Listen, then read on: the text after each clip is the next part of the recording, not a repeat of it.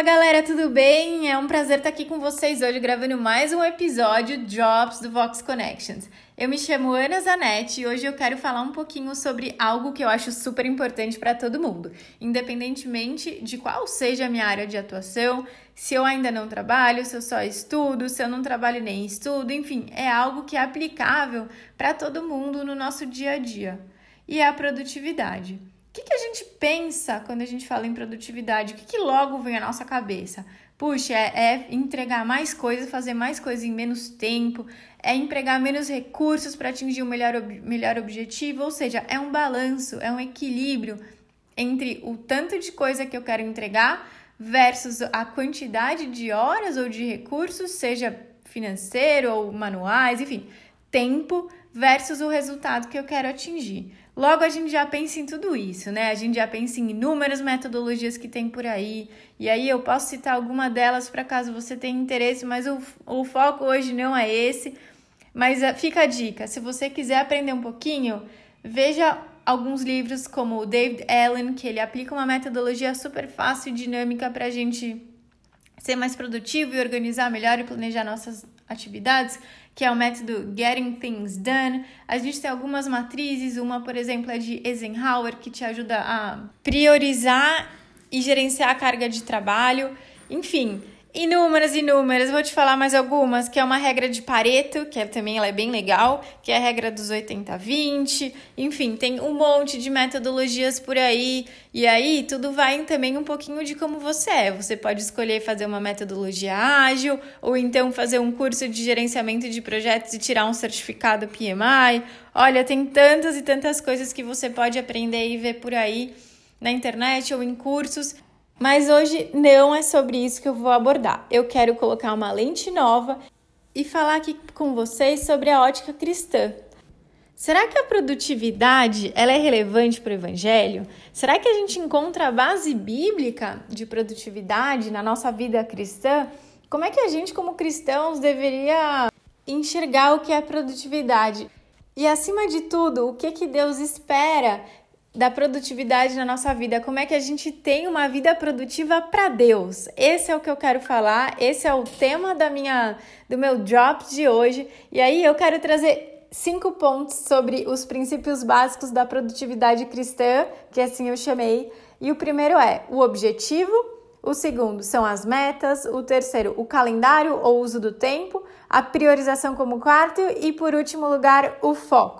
Então vamos lá. Primeiro ponto, objetivo barra resultado. E eu acho que é o mais claro para todo mundo, né?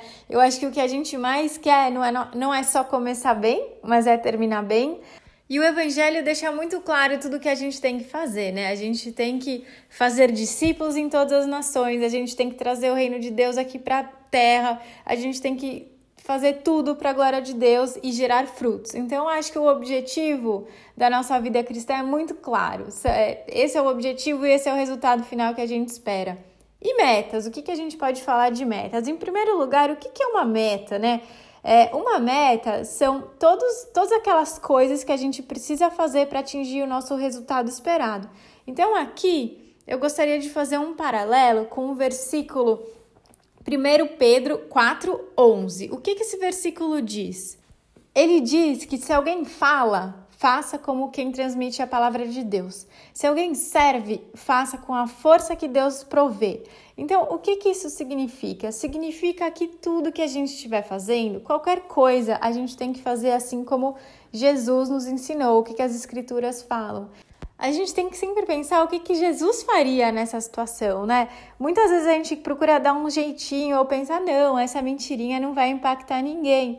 Não, lógico que impacta, mentira é mentira. Muitas vezes a forma que a gente fala, a gente tem que lembrar que as nossas palavras têm poder e que a, a gente, o, a boca fala que o coração tá cheio, né? Então, muitas vezes a gente acaba é, tratando algumas coisas de forma leviana que não deveriam ser. Várias vezes o que a gente fala, como a gente se veste, como a gente se porta, enfim, o como e em pequenas atitudes, a gente pode estar impactando pessoas é, de uma forma, tanto positivamente quanto negativamente, que a gente nunca nem vai imaginar. A gente nunca vai saber como a gente impactou aquela pessoa. Pode ser que algo que a gente faça ou fale, trate como um exemplo super negativo. Tá vendo? Aquela pessoa é cristão, mas olha lá, eles ficam falando tanto lá na igreja tal coisa, mas olha como aquela pessoa está se portando, está agindo. Então, assim, o que, que eu quero dizer com essas metas? As metas que a gente tem que ter na nossa vida cristã é fazer, falar tudo que a gente estiver fazendo e falando, a gente tem que pensar no que a palavra de Deus fala pra gente, seja numa coisa super importante, ou seja, nas simples atitudes do dia a dia. Então eu peço que vocês, que nós sejamos muito diligentes com tudo o que a gente estiver fazendo. Porque sim, nós somos separados e a nossa missão, uma das nossas metas é trazer o reino de Deus e a glória de Deus aqui e a transformação em qualquer lugar que a gente vá ou esteja. O próximo princípio que eu quero, quero falar é o calendário ou o tempo, né? Então, como é que a gente entende o tempo, esse princípio com as lentes de Deus para nossa vida? O que a gente tem que sempre levar em conta e ter confiança e certeza que Deus sabe de todas as coisas, né? E temos sempre confiar que tudo coopera para o bem daqueles que o amam, né? Então, Deus sabe o tempo certo, Ele sabe o tempo perfeito e a gente sempre tem que buscar o que Deus quer nos mostrar em cada momento. Se a gente se apressa ou então se a gente fica parado sem entender o tempo de Deus ou então corre sem que seja feita a vontade dele, a gente pode estar perdendo muita coisa.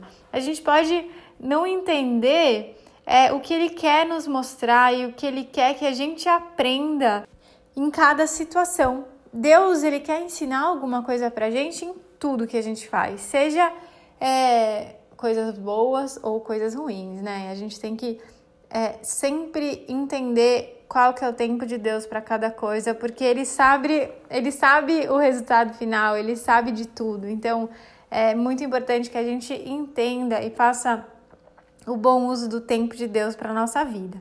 E Deus nos, nos recompensa, Ele renova as nossas esperanças e a gente consegue avançar sem ficar exausto para que Ele continue trabalhando. Então, o mais importante é a gente confiar que Deus sabe de todas as coisas e que a vontade dele é sempre perfeita e agradável.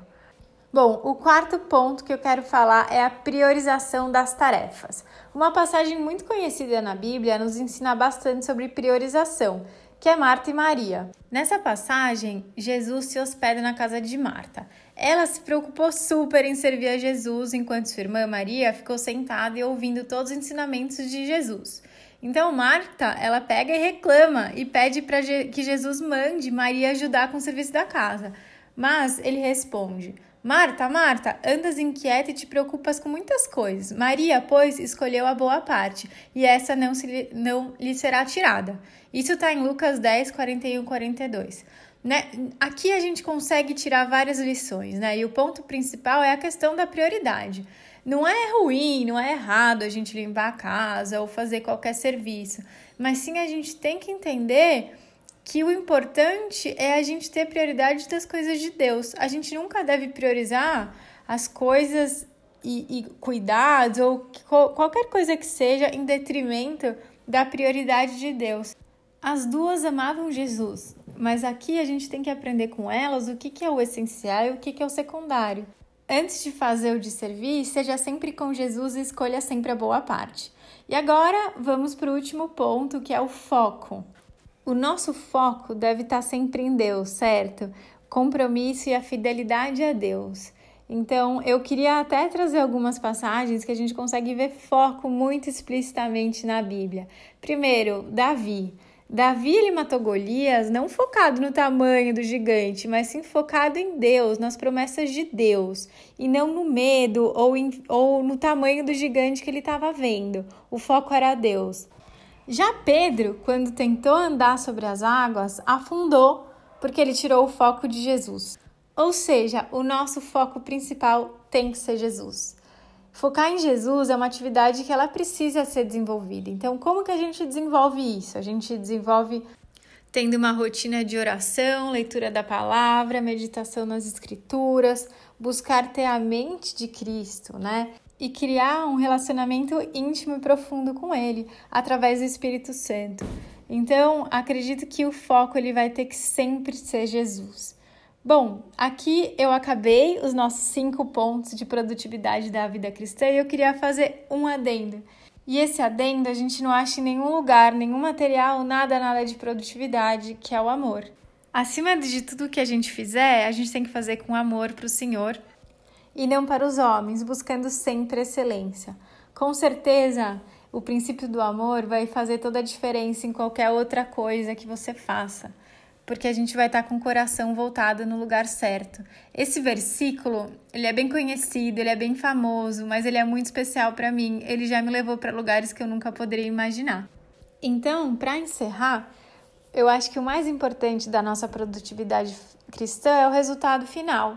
O resultado final, acima de qualquer outro trabalho que a gente está fazendo aqui na Terra, é um resultado eterno e de acordo com o que Deus desenhou para a gente lá atrás, quando a gente ainda nem tinha nascido e desenhou para cada um. Cada um vai seguir da sua forma, apesar de todos terem a mesma missão, cada um tem seu diferente caminho, propósito, e Deus, ele deu uma porção para cada um cuidar e a gente tem que ser muito grato por isso. Então, muito obrigada a todos que chegaram até aqui. Espero que vocês tenham aproveitado. Espero que vocês aproveitem os novos episódios que a gente tem pela frente. E se vocês tiverem sugestões de temas ou algum tema especial que gostariam de que a gente se aprofundasse, por favor, entre em contato com o time do Connections para a gente poder ouvir um pouquinho de vocês. Obrigada e até o próximo Drops!